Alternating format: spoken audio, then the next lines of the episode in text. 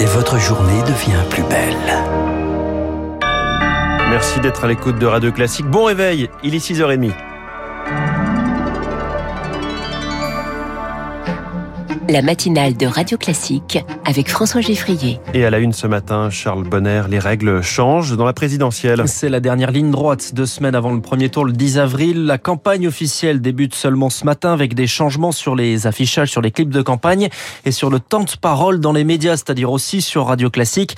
Juliette Drouin, à partir d'aujourd'hui, on entendra autant tous les prétendants. À partir d'aujourd'hui, le principe d'équité laisse place au principe d'égalité entre les candidats. C'est-à-dire qu'on ne tient plus compte du poids politique de chaque candidat pour comptabiliser leur présence médiatique.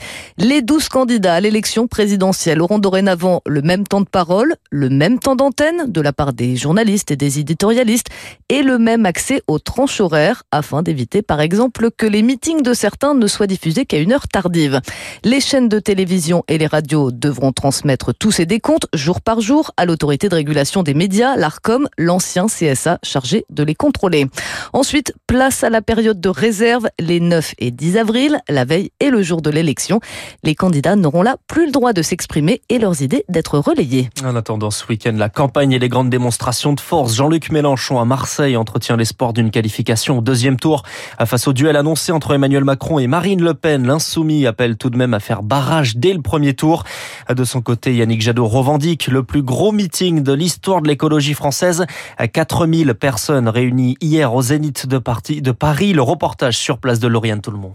Il nous reste deux semaines pour convaincre. Non, la campagne n'est pas terminée, insiste Yannick Jadot. Elle vient à peine de commencer. Deux semaines pour lever les écrans de fumée. Au boulot le candidat écologiste mobilise ses troupes et s'appuie sur les figures historiques du mouvement. Eva Joly, Noël Mamère, Dominique Voinet, José Bové. Crédité de 5 à 7% d'intention de vote, Yannick Jadot met en garde contre le mirage du vote utile à gauche, dont la dynamique profiterait à son opposant insoumis Jean-Luc Mélenchon. Le vote utile, le vote efficace au premier tour d'une élection, c'est le vote de conviction.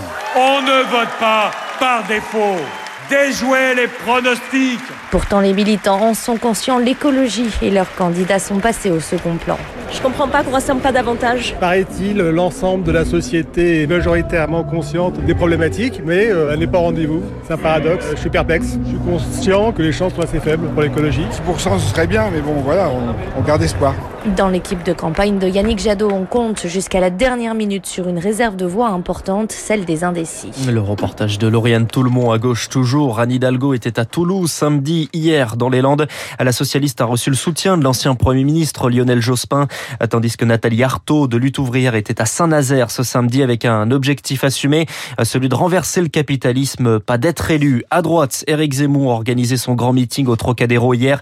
Il revendique 100 000 personnes. On y revient dans le journal de 7 Lucille Radio Classique 6h33. L'Ukraine demande la démilitarisation de la zone de Tchernobyl. De nouveaux incendies se sont déclarés dans cette zone occupée par les forces russes. L'Agence internationale de l'énergie atomique faisait déjà part ce week-end de son inquiétude.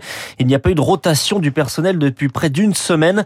La plupart habitent à Zlavutich, ville également occupée par les Russes. Le régulateur s'inquiète donc de l'état de fatigue et de stress des employés à Naïo.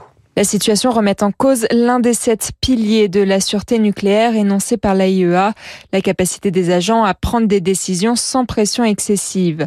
Le risque, c'est l'erreur humaine, avec des conséquences quand même limitées, d'après Emmanuel Galichet, enseignante-chercheuse en physique nucléaire au Conservatoire national des arts et métiers. L'erreur humaine ne va pas euh, engendrer, par exemple, une explosion euh, du, du cœur de réacteur ou une fusion de cœur de réacteur. Il y a deux choses. Le réacteur va s'arrêter si, par exemple, vous avez des capteurs qui vont ressentir une hausse de température, une hausse de pression, des choses comme ça.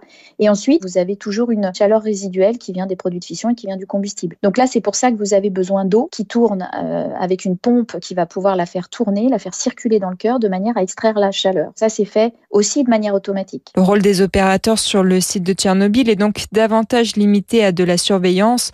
La chercheuse rappelle aussi que la centrale est à l'arrêt depuis l'année 2000, ce qui, selon elle, écarte encore plus le risque d'un accident nucléaire nucléaire sur l'installation. Les négociations entre Russes et Ukrainiens reprennent en Turquie aujourd'hui et Volodymyr Zelensky tend la main. Il se dit prêt à réfléchir, je cite, en profondeur à la neutralité de l'Ukraine.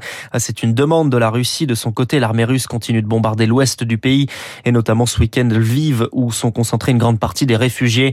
Mais la situation humanitaire est particulièrement dramatique à Mariupol où 100 000 personnes sont toujours bloquées. Mariupol, ville du Donbass où la Russie veut concentrer désormais ses forces. Les restrictions font leur retour dans les EHPAD. Déjà frappé durement, c'est un retour en arrière en plein rebond de l'épidémie de Covid. En moyenne 120 000 cas par jour à l'échelle nationale. Le Nord est particulièrement touché. À Boulogne-sur-Mer, trois établissements suspendent les visites. Dans l'EHPAD La Caravelle, 17 résidents sont confinés dans leur chambre.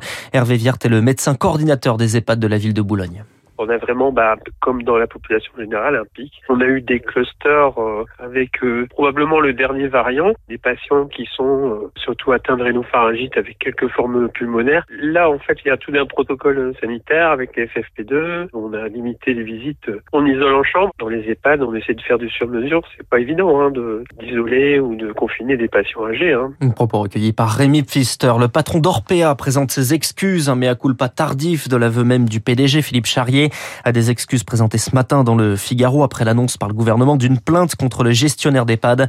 Le patron d'Orpea dément tout système organisé de maltraitance. On termine ce journal avec les Oscars. Une minute de silence et une baffe. Une minute de silence pour l'Ukraine et une baffe pour l'humoriste Chris Rock, asséné par Will Smith, mécontent d'une blague sur sa femme. Il s'est ensuite excusé au moment de recevoir l'Oscar du meilleur acteur pour le film La méthode Williams. Le meilleur film, c'est pour Coda, l'adaptation américaine du film français La famille Une image assez euh, étonnante hein, de cette baffe que vous nous décriviez. Effectivement, l'humoriste reste euh, tout sourire. Mais bon, il a un petit peu chancelé sur le moment. Merci, c'était le journal de 6h30 de Charles Bonner. Prochain journal, 7h avec Lucie Libréo. On va ouvrir ensemble la presse économique dans une seconde.